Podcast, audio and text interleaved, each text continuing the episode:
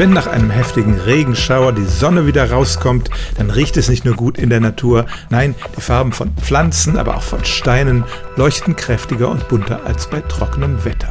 Woran liegt das? Zunächst mal wäscht natürlich der Regen Schmutz von den Oberflächen ab, aber das ist nicht der Hauptgrund. Nein, dabei geht es um echte Physik. Wenn Objekte von einem dünnen Wasserfilm überzogen sind, dann bricht dieser Wasserfilm das Licht und das sorgt dafür, dass die Sonnenstrahlen steiler auf dem Objekt eintreffen als sonst.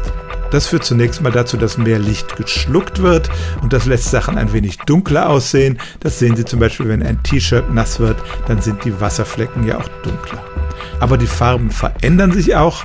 Nehmen wir zum Beispiel ein grünes Blatt. Der grüne Farbeindruck entsteht dadurch, dass hauptsächlich die grünen Lichtwellen reflektiert werden, die anderen werden geschluckt.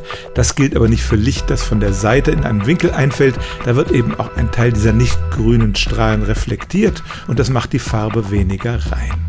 Bei einer nassen Oberfläche gibt es wegen dieses Brechungseffekts weniger von diesem nicht grünen Streulicht und das Grün tritt deutlicher hervor.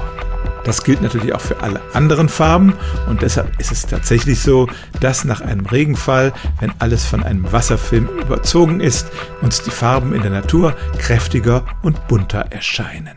Stellen auch Sie Ihre alltäglichste Frage unter stimmtz.radio1.de.